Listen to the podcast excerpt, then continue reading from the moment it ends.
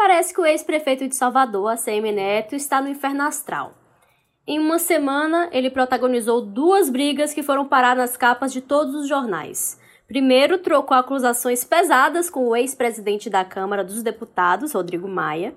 E na sexta-feira passada, João Roma, um dos principais aliados políticos de Neto, virou alvo do até então amigo ao ser nomeado ministro da Cidadania pelo presidente Jair Bolsonaro. João Roma foi nomeado para a vaga deixada por Onix. Vai exercer o cargo de ministro da Cidadania. A nomeação de João Roma sela a aliança de Bolsonaro com o Centrão, logo depois da vitória de Arthur Lira, do Progressistas, como novo presidente da Câmara, e de Rodrigo Pacheco, do Democratas, no Senado. Pelo menos publicamente, ele demonstrou irritação com o fato de Roma ter aceitado o convite e ter virado ministro. Neto queria evitar que a indicação fosse atrelada a ele, o que por sua vez vincularia ao governo Jair Bolsonaro. Eleito pela Bahia, João Roma está no primeiro mandato como deputado federal pelo Republicanos, que tem 32 deputados e integra o Centrão. É muito ligado ao ex-prefeito de Salvador, ACM Neto, de quem foi chefe de gabinete. Apesar da proximidade dos dois, oficialmente ACM Neto, presidente do Democratas, vem pregando independência dele e de seu grupo a Bolsonaro. Mas a nomeação de Roma dá força aos argumentos de Rodrigo Maia, ex-presidente da Câmara, que está saindo do Democratas justamente porque vê uma aproximação de líderes do partido com o governo. A questão, no entanto, tem um pano de fundo ainda maior: os planos nacionais e estaduais do ex-prefeito de Salvador para 2022. A nomeação de João Roma e os impactos disso no processo eleitoral são temas no episódio 65 do terceiro turno. Começa agora o terceiro turno. Um bate-papo sobre a política da Bahia e do Brasil.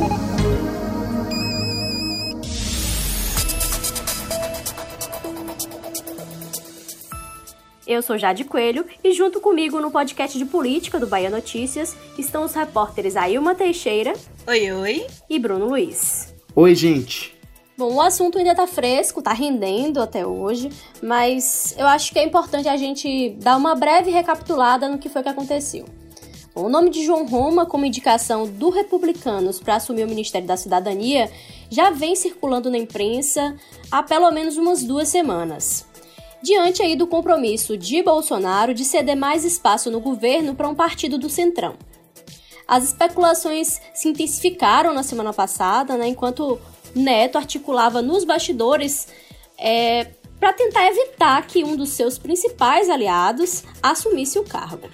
O discurso do ex-prefeito de Salvador, que também é presidente nacional do Democratas, era de que o partido tem postura independente em relação ao governo.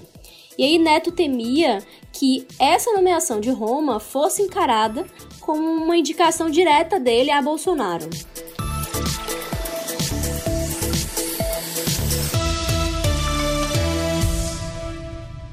Mas os esforços do ex-prefeito da capital baiana foram em vão, né? Na última sexta-feira, o presidente da República nomeou Roma para o cargo de ministro da Cidadania. Rapidamente, a CM Neto reagiu ao fato com uma nota aí um tom duro, né, em que ele classificou como lamentável a atitude do então aliado de aceitar o ministério. E aí a CM Neto disse, abre aspas, a decisão me surpreende porque desconsidera a relação política e a amizade pessoal que construímos ao longo de toda a vida. Fecha aspas. Neto ainda disse que essa nomeação é, não serviria para intimidá-lo e limitar as críticas que ele faz ao governo Jair Bolsonaro, e que isso só reafirmaria esse distanciamento dele da gestão. Apesar desse tom dessa adotado pelo ex-prefeito de Salvador nessa nota e de tudo que aconteceu, tem aquelas pessoas aí nos bastidores da política que apostam que isso tudo não passou de um jogo de cena, né, de um teatro político entre os dois. E aí eu pergunto para Bruno Luiz, que apurou essa história, toda essa confusão com mais afinco. Bruno, Neto e João Roma estão podendo fazer parte aí do elenco daquelas novelas mexicanas reprisadas pelo SBT ou o clima realmente esquentou entre eles? É, Jade, parece que a coisa foi séria mesmo, não foi coisa de performance de atores de novela mexicana, não, viu? O que eu apurei, o que eu ouvi, né, durante essa semana aí pro podcast, é que Neto já vinha se sentindo fragilizado, né, politicamente e pessoalmente com aquela é, aquela situação envolvendo o ex-presidente da Câmara, Rodrigo Maia, com aquelas trocas duras de acusações que houve né, entre os dois, e que ele vinha se sentindo muito descontente, insatisfeito com a forma como a imprensa nacional é, vinha tratando esse assunto, né, como se tivesse aí querendo privilegiar, não é, a narrativa de Rodrigo Maia em detrimento da narrativa dele, do que ele tinha a dizer sobre a história. Né? Neto estava achando ali que, que a imprensa nacional estava tomando um lado nessa história e que esse lado estava o prejudicando. Né? Na, na avaliação dele ali, haveria uma tentativa de desgastar a imagem dele por causa da aproximação do partido, do Democratas, com Bolsonaro.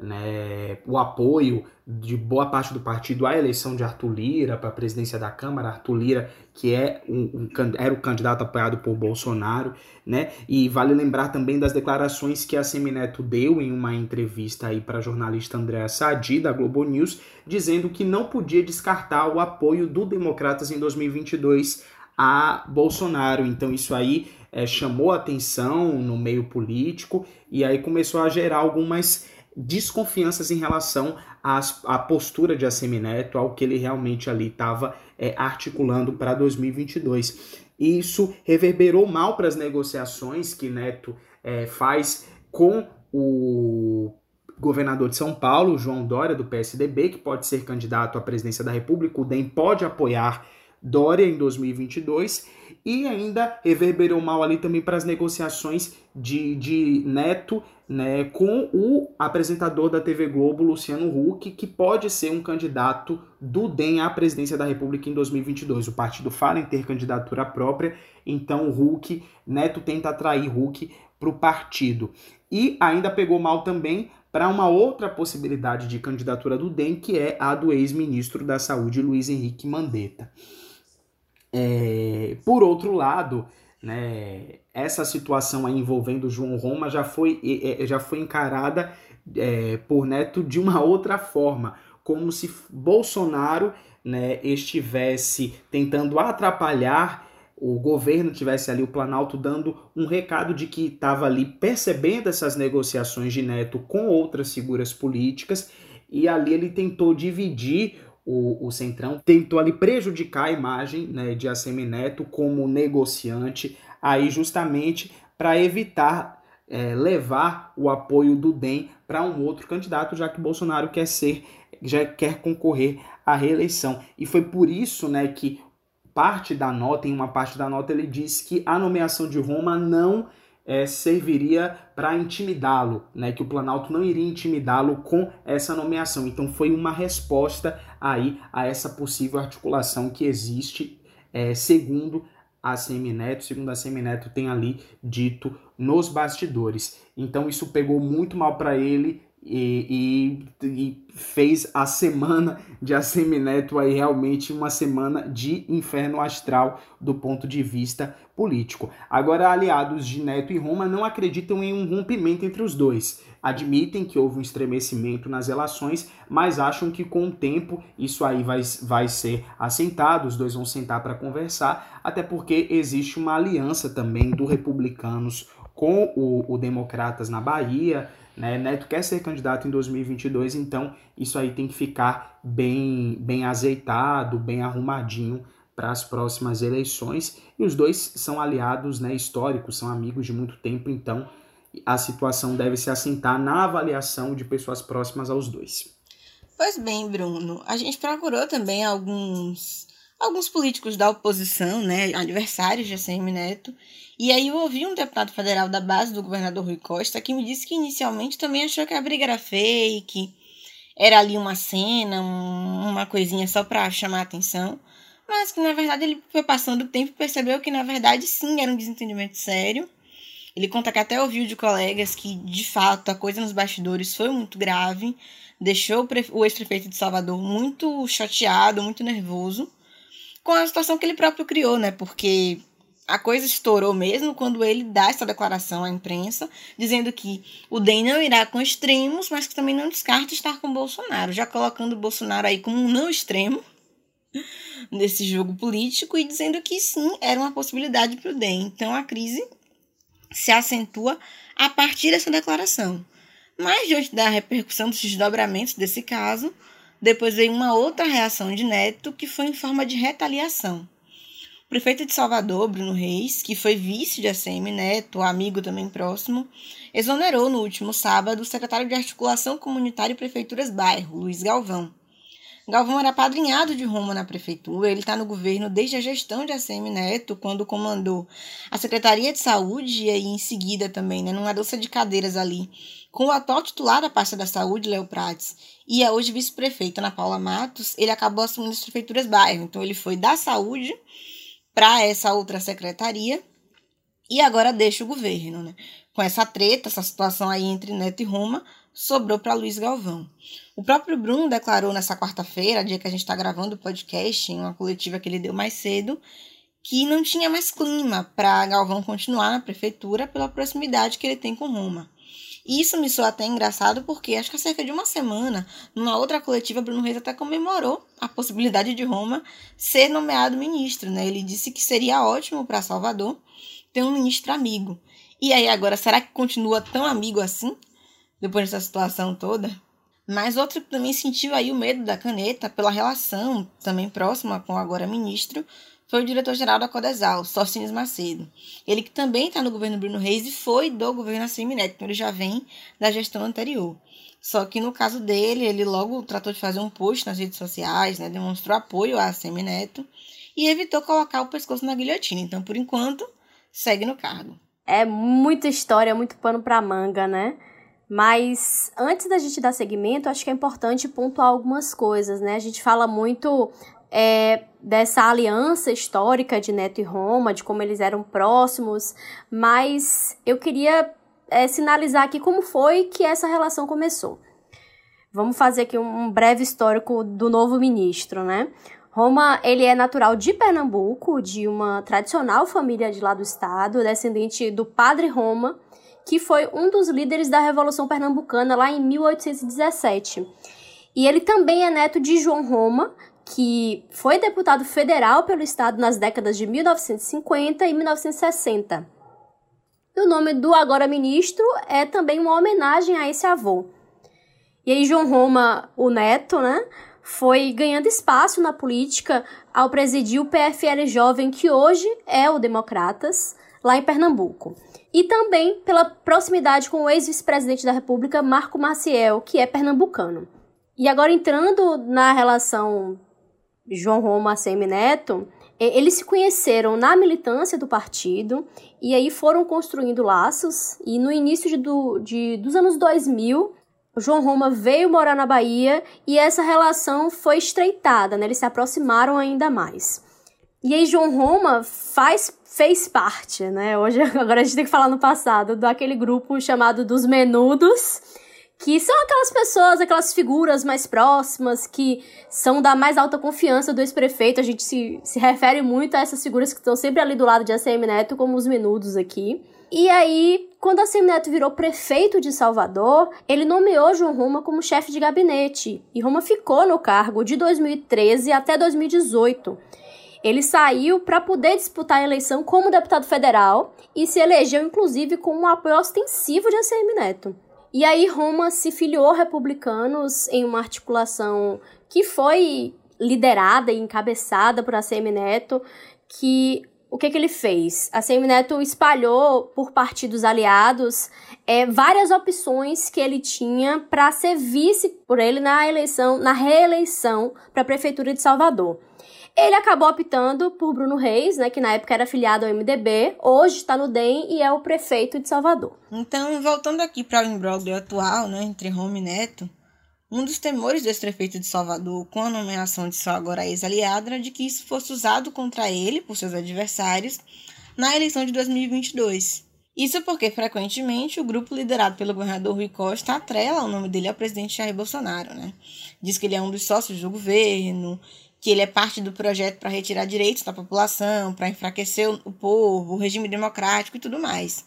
E aí tem também o fato de que o prefeito ACM Neto, ex-prefeito ACM Neto, deu apoio a Bolsonaro em 2018, né? Ele primeiro apoiou a candidatura de Alckmin, o DEM foi aliado, mas aí no segundo turno eles apoiaram, eles, o DEM como partido não, mas a CM Neto é, admitiu, né, defendeu seu apoio pessoal a Bolsonaro.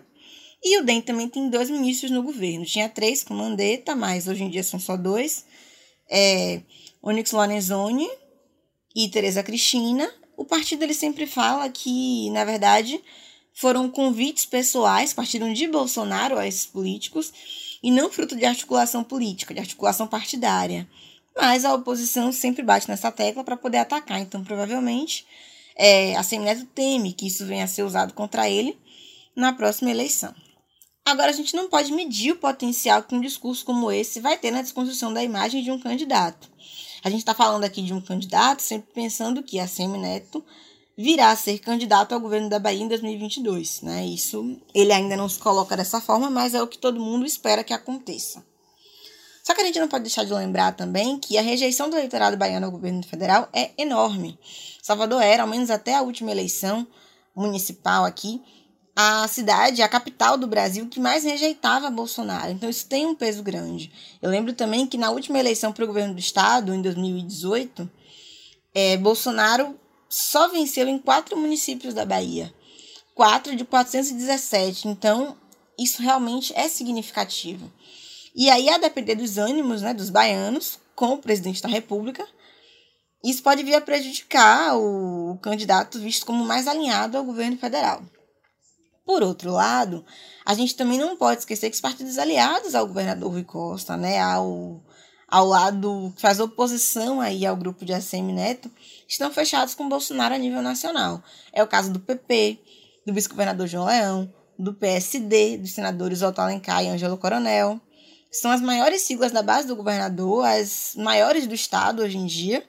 Então é muito provável também que o grupo de Neto use isso contra o candidato do grupo de Rui. Afinal de contas, o teto dos adversários também é de vidro.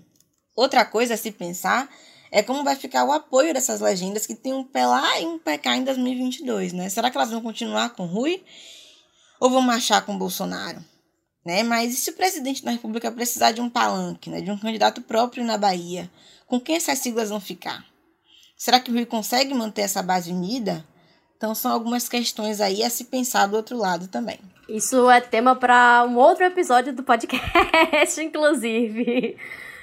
Bom, mas para discutir um pouco dessas questões, né, e falar desse, dos impactos disso em 2022, nós conversamos com o cientista político Cláudio André Souza, e na visão dele, o problema dessa nomeação de João Roma não foi a nomeação em si, mas o momento em que isso aconteceu, né, o timing. Vamos ouvir um pouco o que foi que ele disse. Me parece que o grande, a grande questão aí é o timing, né? Porque imagino que ele queria usar é, é, um tempo né, uma transição, tem mais tempo para tentar, eh, de alguma maneira, apaziguar os ânimos no Democratas, porque o racha com, com o Rodrigo Maia foi gigantesco, né, um impacto não foi pequeno. E, de alguma maneira, isso também é, diretamente impactou as estratégias, é, uma parte das estratégias é, voltada né, para a, a perspectiva de filiar Luciano Huck, de tê-lo como um candidato do DEM à presidência da República. Então, uhum. é, e ao mesmo tempo a relação do DEM com o João Dória, né, que seria uma espécie de plano B. Jamais a Semineto negaria o peso que poderia vir a ter o um ministério na Bahia, ministério nas mãos de um político né, com carreira política é, baiana ligada a ele, né, e como isso pode, de alguma maneira, influenciar o jogo das eleições de 2022. Inclusive, eu penso que uma das estratégias trabalhadas por ACM Neto é, é de conseguir dialogar com prefeitos de maneira individual, do varejo. E a gente sabe que para 2022 ter um ministério é uma porta, é, é, é uma, uma porta estratégica, é uma alocação estratégica de recursos, inclusive na atração do prefeito e de outros partidos, né? É, e sobre o que o professor Cláudio André acabou de dizer, né, temos que lembrar por exemplo, que outros é, aliados de Neto, pessoas próximas a Neto, já foram nomeadas para posições ali no governo Bolsonaro e isso não causou tanta reação. Vamos lembrar, por exemplo, de Paulo Aze, né, que é deputado federal aqui pela Bahia, presidente do DEM no estado, que é vice-líder do governo Bolsonaro na Câmara. Né? Então ele ocupa um papel de articulação política do governo Bolsonaro para orientar votações de projetos do governo na Câmara. Então, é uma posição ali muito realmente ligada ao governo. E na época isso não gerou nenhum tipo de reação por parte do é, prefeito Assemineto. A gente sabe que liderança de governo né, e ministério são coisas em escalas diferentes, mas isso mostra um pouco também é, de como o momento em que a indicação de João Roma foi feito causou aí mais, deixou a, a, a questão ainda mais, os ânimos ainda mais inflamados, né? É, pois é. Nós também conversamos sobre Neto, Roma e 2022 com o editor-chefe aqui do Bahia Notícias, Fernando Duarte, que também é colunista do site. Vamos ouvir qual é a análise que ele faz desse cenário.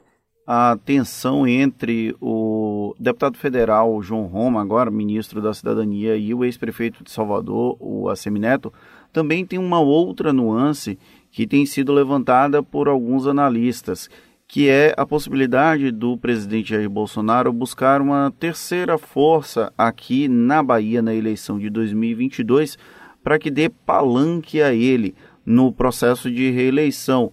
O João Roma apareceria como uma alternativa ou até mesmo o Republicanos, que é o partido a que ele é filiado.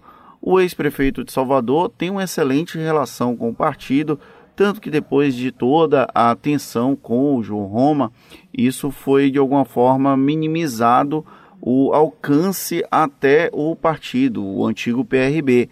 Mas isso não é descartado. A estratégia do presidente Jair Bolsonaro e daquele núcleo do entorno dele mostra que o dividir para conquistar é algo muito presente no, no modelo de fazer política. Bom, e eu acho que outra coisa que a gente é, precisa é, analisar aqui, falar um pouco no, no podcast, é sobre é, essa, essa postura do prefeito, do ex-prefeito Assemineto com o governo Bolsonaro e como isso deve reverberar para 2022, né? Porque a nível nacional o DEM adota muito esse discurso de independência, né, essa narrativa, essa posição oficial do partido é de independência, mas na prática nós temos o DEM, é, tem muitos senões, né, muitos asteriscos aí nessa palavra, nesse discurso de independência, porque tem muitos quadros do DEM muito ligados ao governo Bolsonaro. Né? A Ilma falou dos ministros de Onyx Lorenzoni, de Tereza Cristina, antes tinha Mandetta, que saiu e inclusive hoje quer levar o partido para oposição a Bolsonaro. Mas nós temos aí também o governador de Goiás, Ronaldo Caiado, que é um, um entusiasta de que o DEM apoie o governo Bolsonaro em 2022. Nós temos muitos deputados do partido muito próximos a Bolsonaro, então o partido está com vários pés lá dentro, tá com quase o corpo inteiro, assim, tá uma, uma partezinha do corpo para fora assim da, da porta lá do Palácio do Planalto, mas boa parte já está dentro ali do gabinete do presidente da República, né?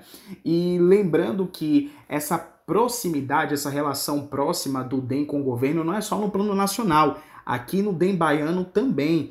É, por exemplo, o DEM aqui tem a indicação do, do coordenador geral do DENOX, né, que é o Departamento é, Nacional de Obras contra a Seca é, que é o Lucas Lobão, que foi indicado pela família Aleluia, pelo clã Aleluia, né? O vereador de Salvador, Alexandre Aleluia, que é um apoiador, um bolsonarista ferrenho, assim, bolsonarista raiz, e também é, é, foi indicado pelo pai dele, o ex-deputado federal José Carlos Aleluia. O próprio Aleluia, inclusive, tem um cargo no conselho da usina hidrelétrica de Taipu. E uma outra indicação do DEM aqui importante é a do diretor da Codevasf, é, Marcelo Moreira, que foi uma indicação do deputado federal Elmar Nascimento, que aí lembrando o, o, o, um episódio do podcast que a gente fez, né, foi um dos principais articuladores aí da dissidência do DEM é, na eleição da presidência da Câmara. Né? O DEM, boa parte do DEM apoiou Arthur Lira, que foi o candidato do presidente Jair Bolsonaro. Né? Então, é, a gente vê aí que o DEM baiano, né, que terá provavelmente a Semineto como candidato em 2022, tem laços muito fortes com o governo federal, então Neto vai ter que lidar com esse fato. Isso é um fato, o que aparece para as pessoas é isso, não adianta essa narrativa porque esses fatos mostram uma outra coisa, né? Vamos ver como é que ele vai tentar adaptar o discurso aí para 2022. E outra coisa, Neto também precisa decidir aí o que vai fazer em relação ao presidente até 2022. Por enquanto ele está ali numa posição de independência, vendo como é que quais rumos vão ser tomados, mas aí é, ele vai enfrentar muito provavelmente uma resistência caso queira levar o partido para oposição, já que o partido tem muitos cargos no governo, como eu disse aqui, e pode ser que lá para frente, né, se ele não se decidir antes para qual caminho vai levar o partido, já haja uma maioria muito formada ali para que o DEM apoie Bolsonaro. Né? Então a situação fica difícil aí para ele e vamos ver como é que isso reverbera para 2022 aqui também, né? Porque se ele resolver apoiar Bolsonaro, provavelmente ele vai dar palanque ao presidente da República aqui e já falamos que a rejeição dele é alta no estado. Pois é, ficam aí muitas questões para a gente observar nos próximos capítulos dessa novela Semi Neto 2022. Terceiro turno.